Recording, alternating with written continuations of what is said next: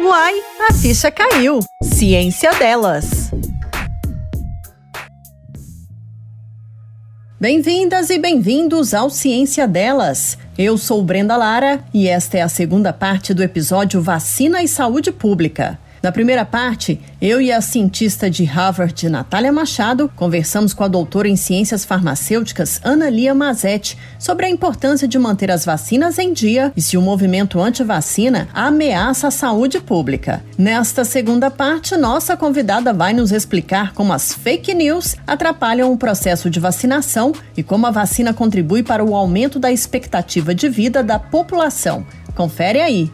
Ô, Ana, e eu acho que aqui é um gancho importante para a gente falar, né? Que um estudo não é o suficiente. Exatamente. Para poder é, des, desbancar né, todo o, o arcabouço científico. Então, de fato, mesmo que você escute né, um sobre um estudo, ou leia sobre um estudo, não é o suficiente. A gente na academia não interpreta isso como, como uma, um resultado irrefutável. Exatamente. É, é o arcabouço, é o grupo de resultados que leva com que a gente tenha uma certa conclusão. Então, um estudo não é o suficiente. Mesmo que te apresentem um estudo sobre alguma coisa muito contraditória, ele não é o suficiente para a gente é, decidir, né, bater o um martelo sobre alguma, alguma questão. E hoje a gente tem um amplo, é, um arcabouço enorme sobre estudos que, que da segurança de vacinas e sobre efetividade dessas vacinas, né? Exatamente. E a própria amostragem é, desse estudo são 12 crianças. E os laudos delas foram fraudados. Então, assim, hoje, esse não é só esse estudo que foi realizado nos Estados Unidos. Existem estudos que foram realizados em diversos países e a gente também tem a observação de que, mesmo em locais em que essa vacina foi suspendida, o número de casos de autismo aumentaram. Os casos de autismo vêm aumentando mesmo com a retirada do timerosal das vacinas. Então, assim, não dá para supor que a gente ainda hoje esteja discutindo que vacina causa autismo. Mas é, também não é só essa motivação, não, que eles têm é, em relação à vacinação. É, como a gente discutiu a respeito do chip, existem suspeitas também de que as vacinas sejam apenas é, disponibilizadas para como um benefício da indústria farmacêutica, né? Uhum. Somente para ela ganhar dinheiro, e também um temor de alguns pais que não querem que os bebês sejam expostos a uma carga excessiva de substâncias, né? Mas é. a gente sabe que isso é importante para ele criar resposta imune contra essa série de substâncias, né? É que a gente falou, não deixa o seu filho pagar com a vida, não, com a saúde, pelo amor de Deus. Deixa vacina, gente. Ah, Ô, Ana, é um negócio que não dá falar, nem para comentar. É, não, e foi ótimo você falar sobre essa, esse exemplo da questão do autismo, para a gente é, expandir um pouco aqui sobre essa questão né, das notícias falsas, mentirosas, como elas geram um impacto e uma desconfiança na população. Dentro desse assunto aqui, eu vou falar sobre um assunto que circulou aí recentemente, né, infelizmente ainda ampliado na voz do presidente da República, que é sobre essa a gente fica até sem palavras às vezes, né? Vai, é uma só vai. Né, uma possível relação das vacinas contra o novo coronavírus com a síndrome de imuni é, imunodeficiência adquirida, né, a AIDS, causada pelo vírus do HIV. Essa é uma notícia sem qualquer fundamento, mentirosa, mas você poderia explicar para as pessoas se há alguma razão, depois de tudo que a gente já conversou aqui, para elas hesitarem em tomar as vacinas contra a Covid-19? Então, em relação a essa associação HIV é, vacina, é, eu assim achei a, a, associação completamente absurda e eu não consegui entender por quê. E aí eu vi um vídeo muito interessante de um divulgador de ciências do Instagram chamado Hugo Fernandes. Adorei o vídeo que ele fez e que ele explicou de onde surgiu essa associação. Ele conseguiu? o que que acontece? As vacinas, elas são constituídas de uma série de componentes, né? Não é somente o antígeno que vai estimular a resposta imune. Ela contém outros ingredientes que vão ajudar a torná-la segura e eficaz. Um desses ingredientes é, que tem sido utilizados há muito tempo é um vetor. É, todos esses ingredientes são, são testados isoladamente em relação à sua segurança e cada um desses componentes ele vai servir para um propósito específico. É, então, assim, são feitos testes de segurança para todos esses ingredientes.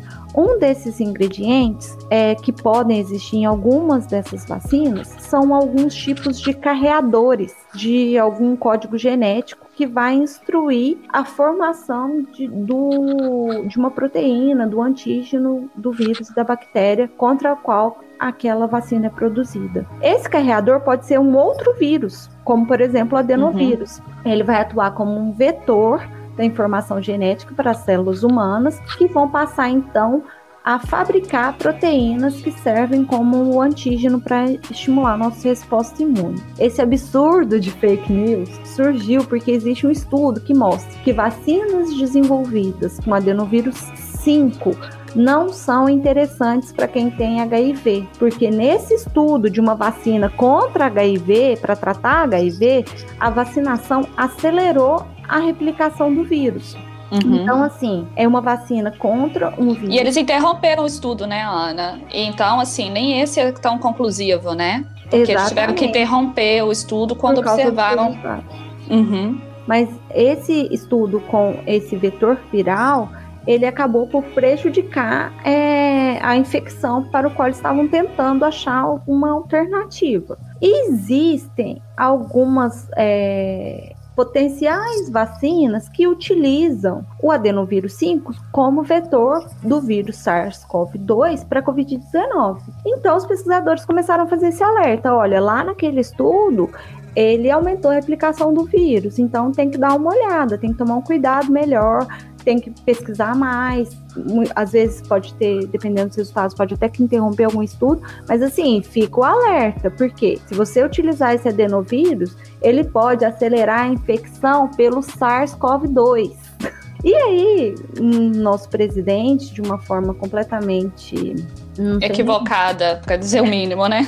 Equivocada, associou esses dois fatos, eu não sei nem como, e é, colocou que a vacina causa AIDS. Diversas instituições, a Sociedade Brasileira de Infectologia, é, as associações de portadores de HIV, diversas associações emitiram é, declarações ressaltando a importância da vacinação contra a Covid-19 em pacientes com HIV e desassociando completamente a infecção de HIV pela vacinação contra a Covid-19. É, mas só para a gente ficar mais tranquilo ainda, nenhuma vacina com adenovírus simples está sendo distribuída no Brasil. Então, assim, ele errou em tudo. Uhum. Excelente. É, assim, agora eu vou tomar um pouco o lado da população, me colocar nesse lugar e fazer uma ponderação, porque eu e a Nath já conversamos muito sobre isso, e isso, inclusive, esse podcast de ciência, ou Ciência Delas, é fruto dessa necessidade de difundir a ciência de uma maneira mais didática e mais fácil que as pessoas consigam entender.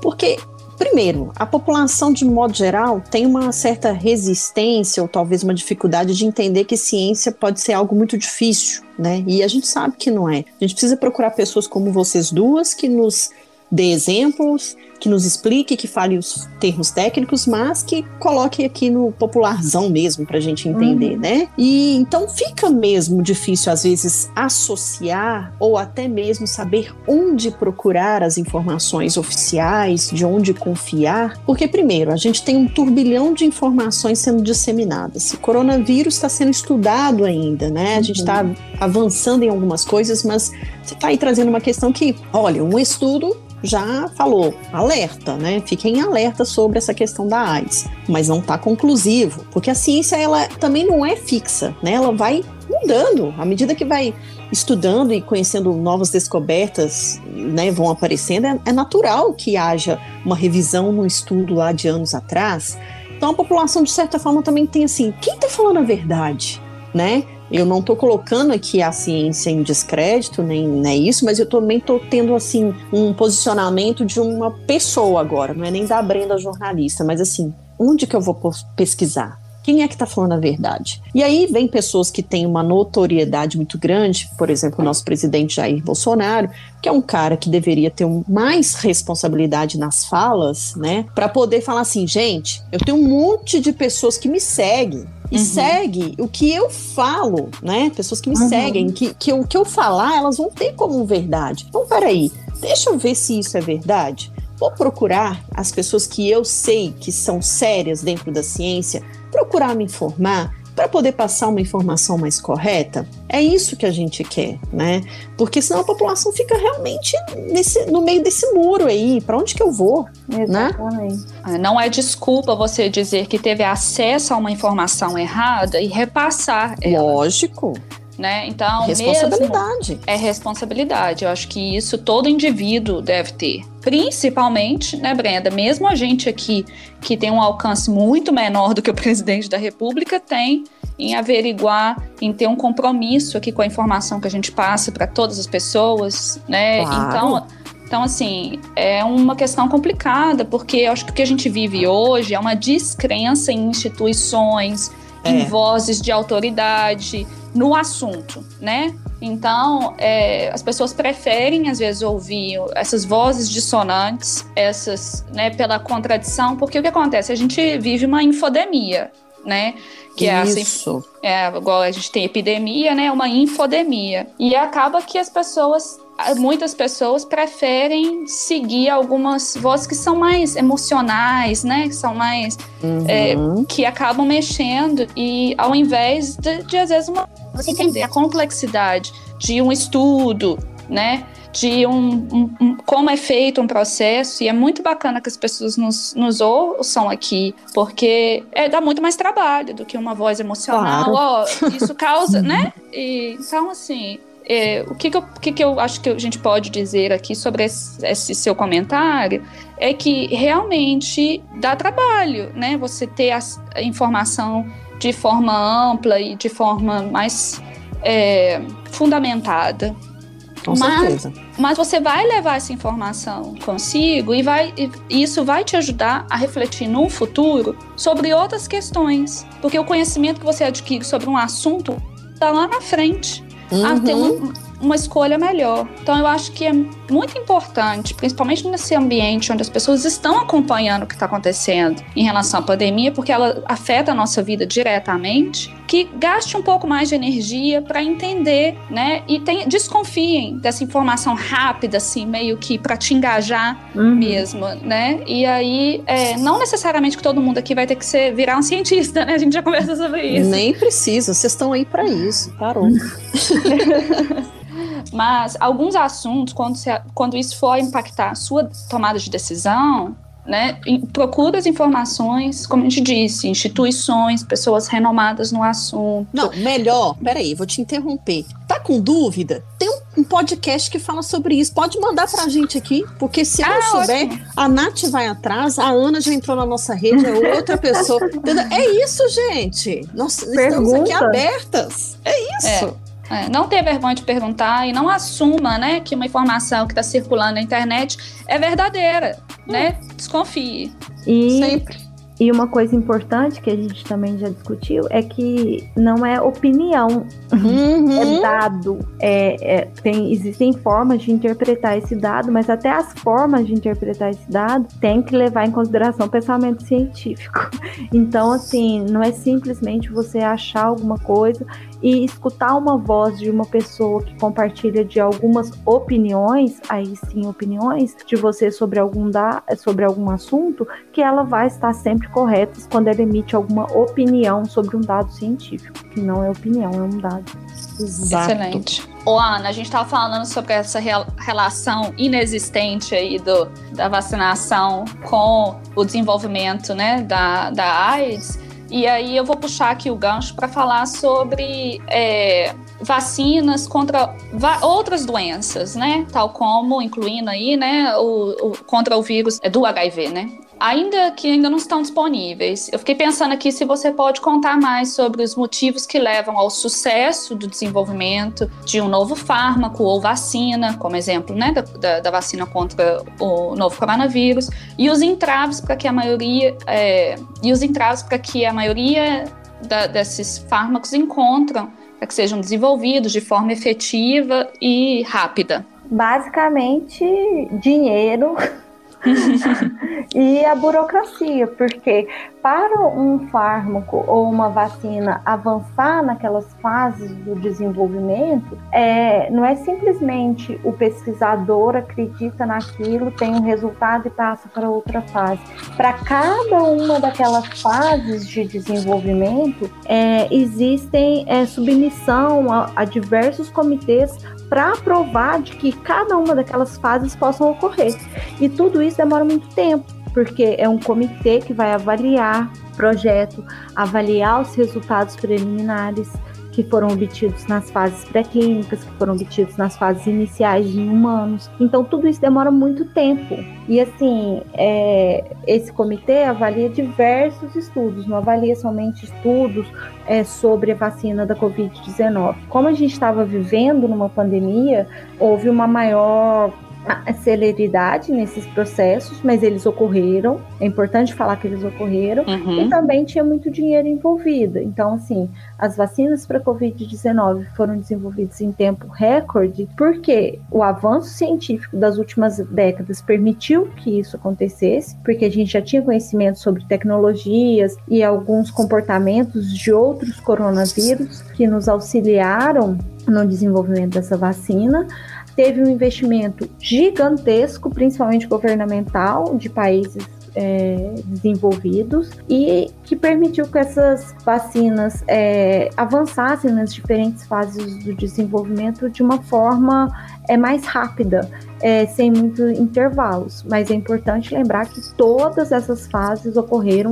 a partir da avaliação de comitês responsáveis por cada um desses processos. E assim, antigamente isso levava muito tempo. Tudo isso fez com que esse processo seja mais ágil, mas assim, existem casos de que isso não aconteça. Por quê? Por exemplo, com a AIDS, apesar da gente saber que é uma doença muito grave, um paciente que completa é, o tratamento com os antirretrovirais de forma apropriada, ele tem uma vida basicamente normal. Uhum. É, ele consegue responder uma infecção. Então, assim, o, modo, o próprio modo de transmissão da AIDS é, que é uma infecção sexualmente transmissível, né? Todos esses fatores fazem com que, às vezes, a vacina fique em segundo plano. Nós ainda temos é, algumas vacinas que precisam ser desenvolvidas rapidamente, como o caso das leishmanioses, que agora a gente está falando de um protozoário, não de um vírus, uma bactéria. Um protozoário é um organismo unicelular com núcleo individualizado. Então, assim, toda resposta imune, todo processo de infecção, ele pode ser um pouco pouco mais grave. Para construir a vacina contra esse protozoário, esse parasita, a gente tem que pensar em outros fatores que a gente não pensaria em, em outros casos. E a leishmaniose é uma doença tropical negligenciada. Isso quer dizer que ao longo dos anos ela ficou a par de toda a vontade política de investimento em, tratamento, de investimento em vacina. Então, todos esses fatores, a dengue é uma doença tropical negligenciada. Uhum. Então, tudo isso dificulta o processo de descoberta de vacinas para essas doenças. Então, você, assim, né, só pra gente resumir aqui, né? Então, você tem a questão do interesse, né, de, do desenvolvimento. Claro que tem dificuldades relacionadas ao patógeno, né, a, que são diferentes, né? Por exemplo, no caso do HIV, você tem também aquela dificuldade, né, que é um vírus que multa muito, né? Tem muita Exatamente. mutação. E também essa questão financeira, né, que se a gente tivesse mais investimento, talvez a gente teria mais vacinas disponíveis aí, né, Ana? Com certeza. E é, prevenção melhor remédio, mas muitas vezes é, o interesse político não é em, em, economizar dinheiro nesse sentido, porque assim, a pesquisa é cara. A gente viu que são os processos longos, demorados e é caro. Então, assim, até ter a vacina para realmente economizar dinheiro com hospitalização demora muito tempo. Mas ele tem que começar de alguma forma. Então, assim, o interesse político também está impactando muito nesse processo de desenvolvimento de novas vacinas. Porque não é só aqui no Brasil que a gente usa investimento do governo para produzir pesquisa. Em outros países isso ocorre também. Então, é, muita gente fala ah, que Brasil não tem dinheiro, em outros países é, a iniciativa privada acaba por suprir né, esse, esse setor. E não é verdade. Em outros países, o investimento do governo também é muito grande. Exatamente. Aqui foi um, um investimento altíssimo nos Estados Unidos, né? Não poderia ser mais capitalista. E o investimento foi altíssimo para o desenvolvimento das vacinas. Tanto que tem, teve duas das grandes vacinas, três, né? Das vacinas que a gente utiliza contra a Covid-19 que foram produzidas aqui com investimento público, né? Teve o investimento da iniciativa privada, mas a maioria, né, a grande parte veio do, da iniciativa veio do pública, né? Pois é, tanto esforço, né, para a pessoa chegar à conclusão de que ela não tem que vacinar. Mas aí que tá. A gente poderia muito bem fechar os olhos e dizer assim: tudo bem, você não quer se vacinar, o problema é seu. Mas a gente sabe que na coletividade não é bem assim que funciona. Ou seja, quando a pessoa deixa de vacinar, é uma consequência que não vai só para ela, né? É, vai para todo mundo, porque tem essa questão do impacto e da própria ameaça da coletividade e aí entra de novo esse movimento anti-vacina, dessas pessoas que não querem vacinar, que causam impactos e ameaça, de certa forma, à saúde pública, né, Ana? Sim.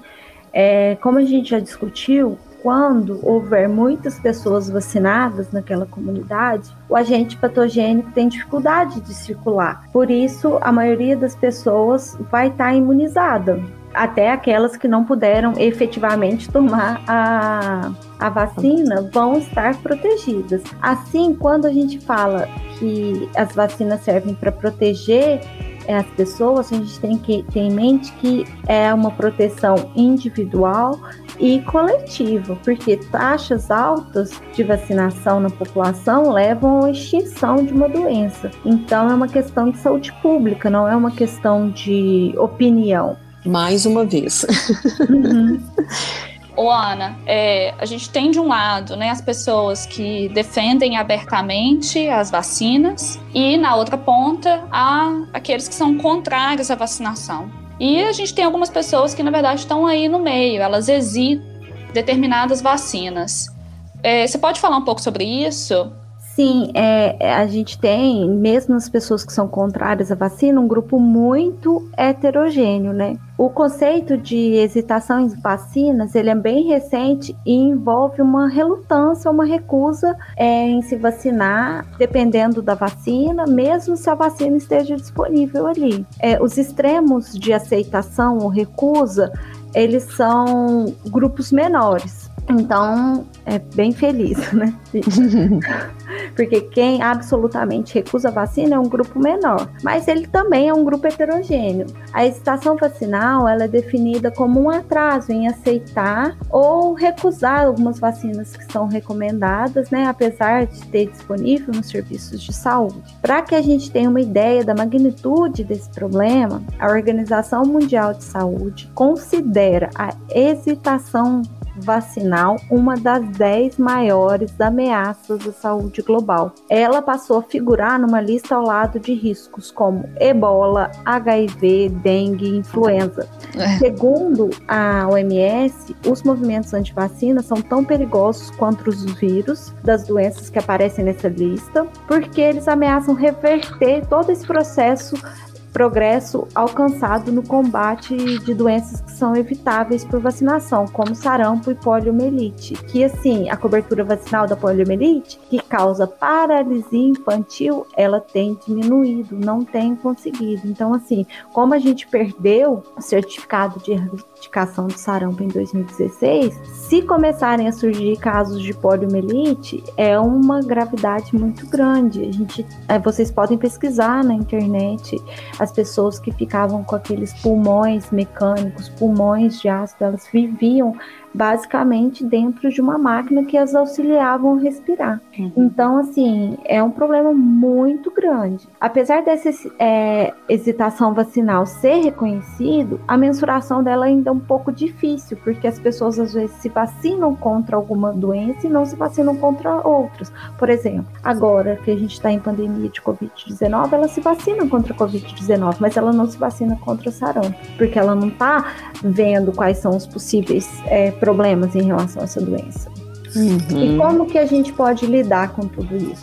É, geralmente a interpretação do risco da vacina não é baseada numa avaliação racional das evidências, como a gente já discutiu e a Natália falou, é mais um sentimento. Assim, essa sensação de incerteza, essa, as aparentes ambiguidades que aparecem é, em relação às vacinas não, não são confrontadas, mesmo se a gente mostra dados científicos. Então, assim, para tentar brigar contra isso, para tentar brigar, não, para tentar combater né, tudo isso é basicamente uma comunicação e tentar inserir a população em todos os processos de educação e saúde e mostrar que essas ações de vacinação elas são importantes não só para o indivíduo, mas para a coletividade também. Uhum. É isso aí, né, Ana? Ó, a gente não sabe nem o que dizer depois dessa conversa aqui, sinceramente. Se tiver alguma dúvida com relação à vacina, acho que eu taco um tijolo na cabeça da pessoa, mas tudo E podem bem. me procurar. tá vendo aí, ó? Falei. Gosto de gente assim, ó. Mas olha só, para quem está nos ouvindo, tem ideia da importância da vacina? As vacinas, gente, aumentaram em 30 anos, em 30 anos, a expectativa de vida da população nos últimos dois séculos, com a erradicação de doenças como a Ana já citou, poliomielite e a varíola, né? Inclusive, isso é até um dado levantado pelo, pela Sociedade Brasileira de Imunizações. Mais um dado comprovando a importância da vacina, Ana. Isso mesmo, e a pandemia reforça essa importância, porque a gente está voltando a diversas atividades, o número de hospitalizações caíram, muitos leitos estão inclusive sendo é, fechados graças à vacinação. A gente é, viu que vários tratamentos foram tentados, inclusive até de uma forma errônea, como aconteceu com a cloroquina, errônea para dizer o mínimo, né? E que não resolve. peraí, peraí, peraí. Parênteses, a Ana é uma fofa. e que assim, esses tratamentos não resolveram muita coisa. A gente está voltando às atividades graças à vacina. Hoje a gente já tem alguns é, medicamentos que estão sendo bem divulgados. Teve um que foi produzido pela Pfizer também, que é um antiviral e é um tratamento, outros tratamentos que utilizam mais de um composto eles têm se mostrado eficazes, mas para quem está doente, para a gente prevenir de ficar doente, para a gente prevenir a circulação muito ampla desse vírus, a gente tem que tomar vacina. Uhum. Exato. Ô, Ana, e assim, para não ficar dúvida, né? Foi até bacana você falar sobre essa questão, né, de não ter uma substituição. Qualquer tratamento que vier né, a ser disponibilizado não vai substituir essa necessidade da vacinação, né? Então, para não ficar nenhuma dúvida sobre a importância da vacinação, seja ela contra a Covid-19 ou contra todas as outras doenças que hoje são evitáveis, né, a importância disso. Queria te pedir para deixar um recado final e dizer também é, sobre, falar um pouco sobre para essas pessoas que fazem parte do movimento antivacina ou que estão sendo influenciadas por eles também, é, para deixar um recado aí final para a gente terminar com chave de ouro aqui. o meu recado final basicamente é vacinem-se. Adorei!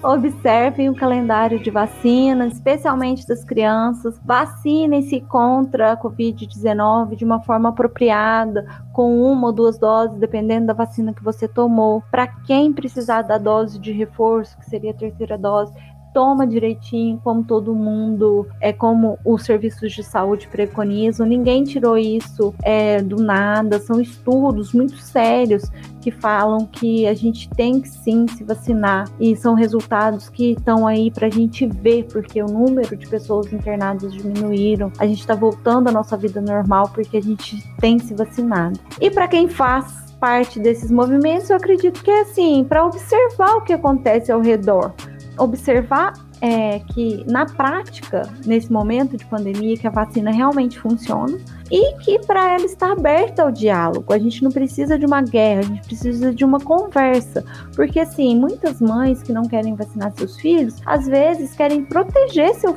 seus filhos, elas não querem o um mal para eles, mas a gente tem que conversar com elas no sentido de informar que a proteção realmente vem com a vacina. E que assim, se vacina não pudesse é, desenvolver reação adversa, ia ser uma maravilha, ia ser um perfeito, mas infelizmente isso tudo faz parte do processo. Então, assim, um pequeno sofrimento que a criança vai ter ao tomar alguma vacina, como febre, ela depois vai ser recompensada por uma vida mais saudável e vai ser estar protegida contra doenças que são muito graves. Uhum. Excelente. Falou e disse. Gostei, fechou com chave de ouro. Então, ó, põe o bracinho aí para tomar a vacina e seja feliz. É isso. Bem sucinta, objetiva, né? Vacine-se. Adorei seu recado, Ana. Hall da Ciência, a cara da descoberta. Bom, vamos para o nosso hall da ciência. E é claro que a Ana ia trazer uma cientista aqui, né, gente? A gente sempre escolhe alguém, mas, por favor, quem é que você trouxe para a gente jogar luz sobre ela aqui hoje? Hum, então, eu resolvi trazer o nome da doutora Nise da Silveira. É, Nise Magalhães da Silveira nasceu em 1905 e ajudou a escrever e revolucionar a história da psiquiatria no Brasil e no mundo. O excelente trabalho da doutora Nise deixou um legado de muitos artigos e exemplos que impulsionaram o movimento antimanicomial no Brasil. Ela nasceu em Maceió, em Alagoas, e ela ficou conhecida por humanizar o tratamento psiquiátrico e era contrária às formas agressivas utilizadas naquela época, como eletrochoque e lobotomia. Ela é filha de um professor de matemática e uma, e uma pianista. Estudou o ensino básico em um colégio de freiras e foi a única mulher admitida em uma turma de 157 homens na Universidade de Medicina da Bahia, em 1926. Nise foi uma das primeiras mulheres a se formar em medicina no Brasil. Uhum. Uma mulher fora do tempo dela, né, gente? 1905 nasceu. Pensa bem, 1926, uma das primeiras mulheres a se formar médica. Ela pensava muito fora da caixa, né? Fantástico, né? E bem bacana de ler a história dela, né? Ver como que ela teve mesmo uma mente à frente do seu tempo, né? Utilizando as técnicas de terapia ocupacional com esses pacientes e que geravam um impacto excelente, né? Na recuperação deles. Para quem não sabe, a lobotomia, que era muito praticada na época, ela deixava o paciente em estado neurovegetativo. Então, ele realmente ele tinha um, uma agitação menor ou uma resposta menor, mas ele não era responsivo a nada, ou poderia se tornar realmente um vegetal. Então, a proposta dela de humanizar e modificar o tratamento que era oferecido, né, ou mesmo em relação aos eletrochoques, foi revolucionário e causou um impacto extremamente positivo para essas pessoas, né? Eu imagino que a Brenda vai trazer algumas informações, é, alguns aspectos aí fora, né, da, do que ela, que ela gerou como impacto uhum. dessa, dessa revolução aí no tratamento. Mas muito bacana ver, né, que ela acreditava que o caminho para o tratamento dos pacientes que sofrem de doenças mentais é, dependia mesmo do desenvolvimento de uma entendimento mais profundo e mais pessoal sobre esses indivíduos, sobre os processos psicológicos que levaram eles a esses sintomas. E realmente, hoje, né, se a gente parar para pensar, os tratamentos que eram utilizados é, realmente eram desumanos. O trabalho dela também com esses pacientes, né, que ela não gostava de chamar pacientes, né, ela gostava de chamar de clientes, também gerou um, uma série de um produto artístico lindo que hoje faz parte do Museu da Imagem do Inconsciente, que é um, uma iniciativa única ou rara no mundo. É fantástico. E eu queria dizer também uma frase dela que eu acho que tem tudo a ver com o nosso episódio de hoje Hum. Para navegar contra a corrente são necessárias condições raras: espírito de aventura, coragem, perseverança e paixão. Lindo, lindo. Sem dúvida, gente. É como a gente falou, ela não era só uma mulher à frente do próprio tempo, ela com muita força, personalidade, né? Enfrentou muita coisa também, é preconceito, a, a resistência da classe médica para aquilo que ela estava se propondo a fazer com esses pacientes o próprio machismo, né? Mas assim, a mulher estava determinada. Ela ganhou notoriedade internacional, como vocês falaram aí, deu uma melhora na vida de muita gente. Então, assim, ela meio que abdicou a uma vida, entre aspas, de mulher, no sentido de ela não quis ter filhos, por exemplo, para poder se dedicar ao trabalho dela. E aí, para quem não conhece ou então quer entender um pouco melhor, inclusive tem um filme que eu já assisti, não sei se vocês conhecem, que é Nise, o Coração da Loucura. Hum.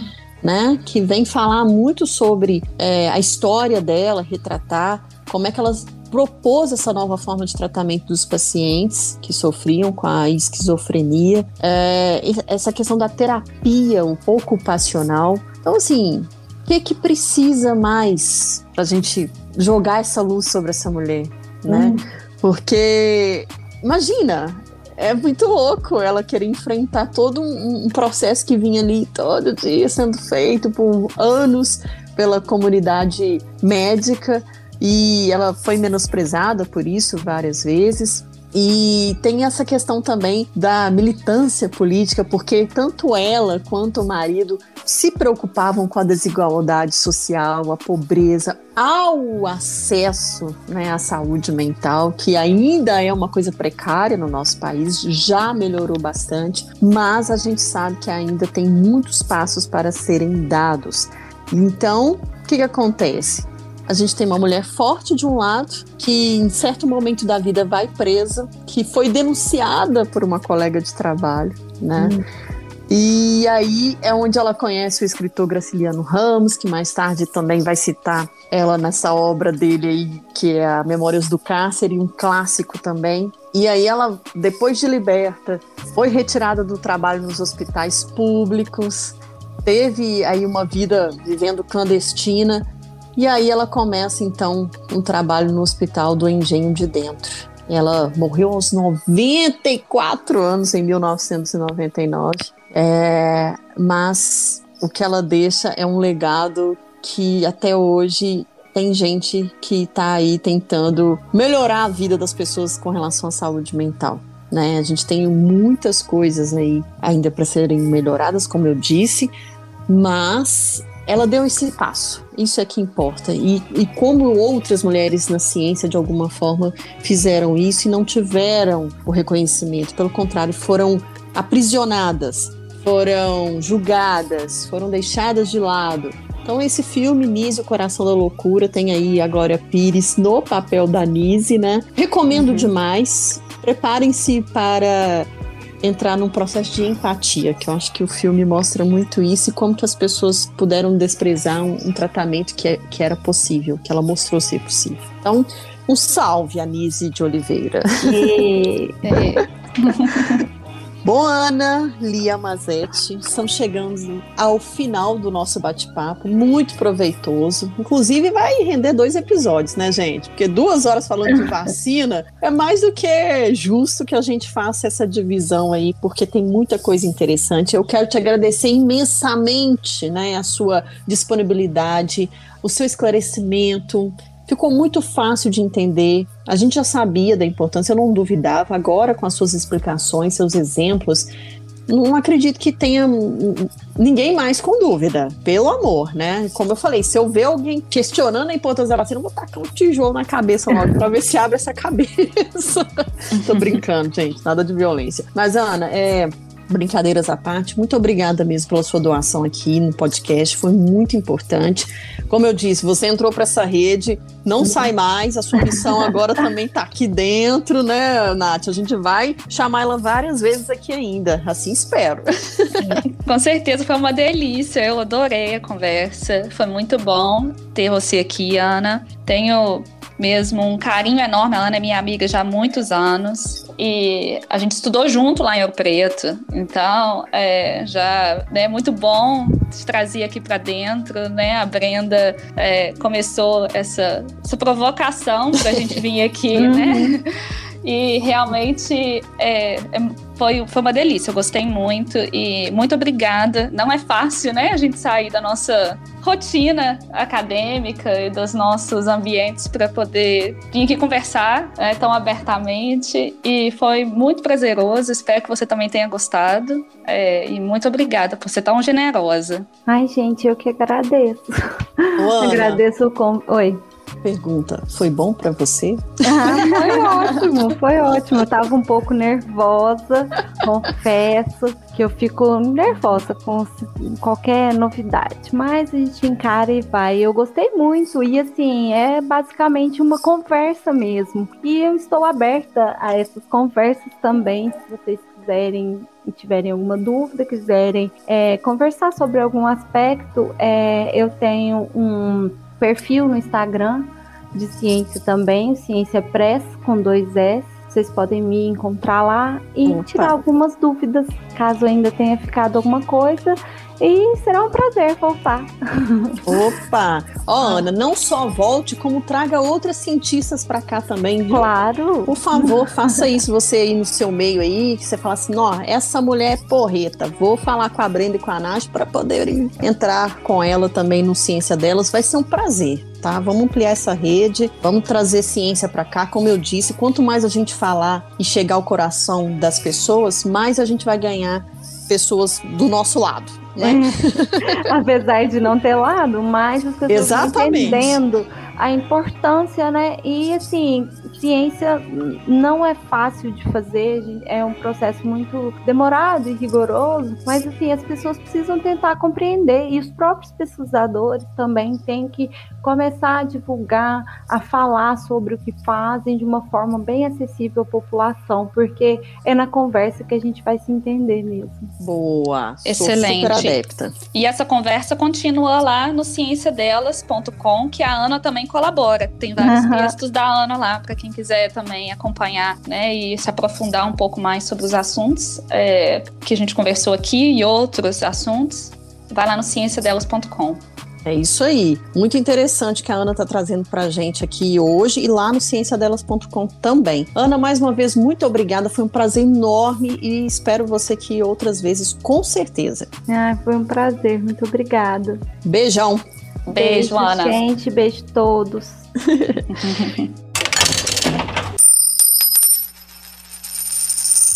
Este foi mais um Ciência Delas. Neste episódio, vacina e saúde pública. Falamos sobre o movimento anti-vacina, se ele é uma ameaça à saúde pública, além da importância de manter as vacinas em dia. Então, Brenda, já que a gente vai ter esse episódio dividido em dois, então a gente já tem a segunda parte para dezembro. Uhum. Em janeiro, nós vamos falar sobre alimentação saudável e sobre a regulação do nosso metabolismo. Aquele assunto que todo mundo quer saber para as promessas de início de ano, de mudança de estilo de vida, né? Não é? É bom começar o ano já com meta, né? Porque hum, chega, passa ano, sai ano, a gente tá lá só na meta, né? Mas a prática que é bom, aqui vocês vão colocar, ninguém vai fugir disso, não. é para começar o ano bem, a gente vai fazer, colocar aquela pulguinha atrás da sua orelha, e aí você vai lembrar, falar, é, Realmente, as meninas deixaram igual o sono. Lembra, Nath, o episódio do sono? O que teve de gente falando: eita, que eu vou ter que consertar esse sono meu. Eita, ah, que, que ótimo. É, mas teve muita gente mesmo. Eu achei ótimo, foi um episódio muito gostoso. Muita gente participou com as perguntas, as dúvidas e também com a promessa de mudar essa rotina do sono que é fundamental para nossa saúde. Pois é, então vou fazer aqui o pedido. Se você também tem alguma pergunta sobre alimentação saudável, regulação do metabolismo, manda pra gente, porque a gente faz uma coisa mais interativa, igual nós fizemos o episódio do sono. Com certeza, vamos abrir nossas caixas de perguntas lá no Instagram, no, y, no arroba y, a ficha caiu. Todo mundo que quiser so saber, tirar dúvida, ha, é o momento. Perfeito. Vamos lá então, antes de encerrar esse episódio, reforçar os cuidados com o coronavírus que não acabou, né, Nath? Manda aí. Exatamente. Primeiramente, né, depois dessa conversa, eu não poderia deixar de dizer o quão importante é que você se vacine, como a Ana disse, e que mesmo vacinado, não de, ou não, né, não deixe de usar as, a máscara e fazer o distanciamento social sempre que possível e evite aglomerações. A gente ainda não a pandemia não acabou. Além disso, né, manter os, os, cuidados de higiene e lavar as mãos, né, utilizar o álcool em gel. Isso tudo é uma, são armas importantíssimas contra o vírus. É isso aí. Ainda mais que o Brasil está querendo flexibilizar alguma, alguns lugares já estão inclusive tirando a máscara do local público. Então, né, Nath, você reforçou aí, não estamos livres do coronavírus. Esse podcast pode ser ouvido nas principais plataformas de streaming, como você já sabe, Spotify, Deezer, Google Podcasts e diariamente em formato de pílulas nas rádios da Massa em Belo Horizonte e Galáxia em Coronel Fabriciano. Uma vez, tem muito conteúdo sobre mulheres na ciência que você pode acessar lá no nosso site cienciadelas.com. Não deixe de conferir. Reforçando, mandar sugestões, quer saber de algo mais, tirar dúvidas lá no nosso Instagram, arroba e a ficha caiu. É isso aí, Nath. De Minas, aquele beijo. As saudações a todos, eu de Boston, aqui de Harvard, devolvo e até a próxima, pessoal. Até.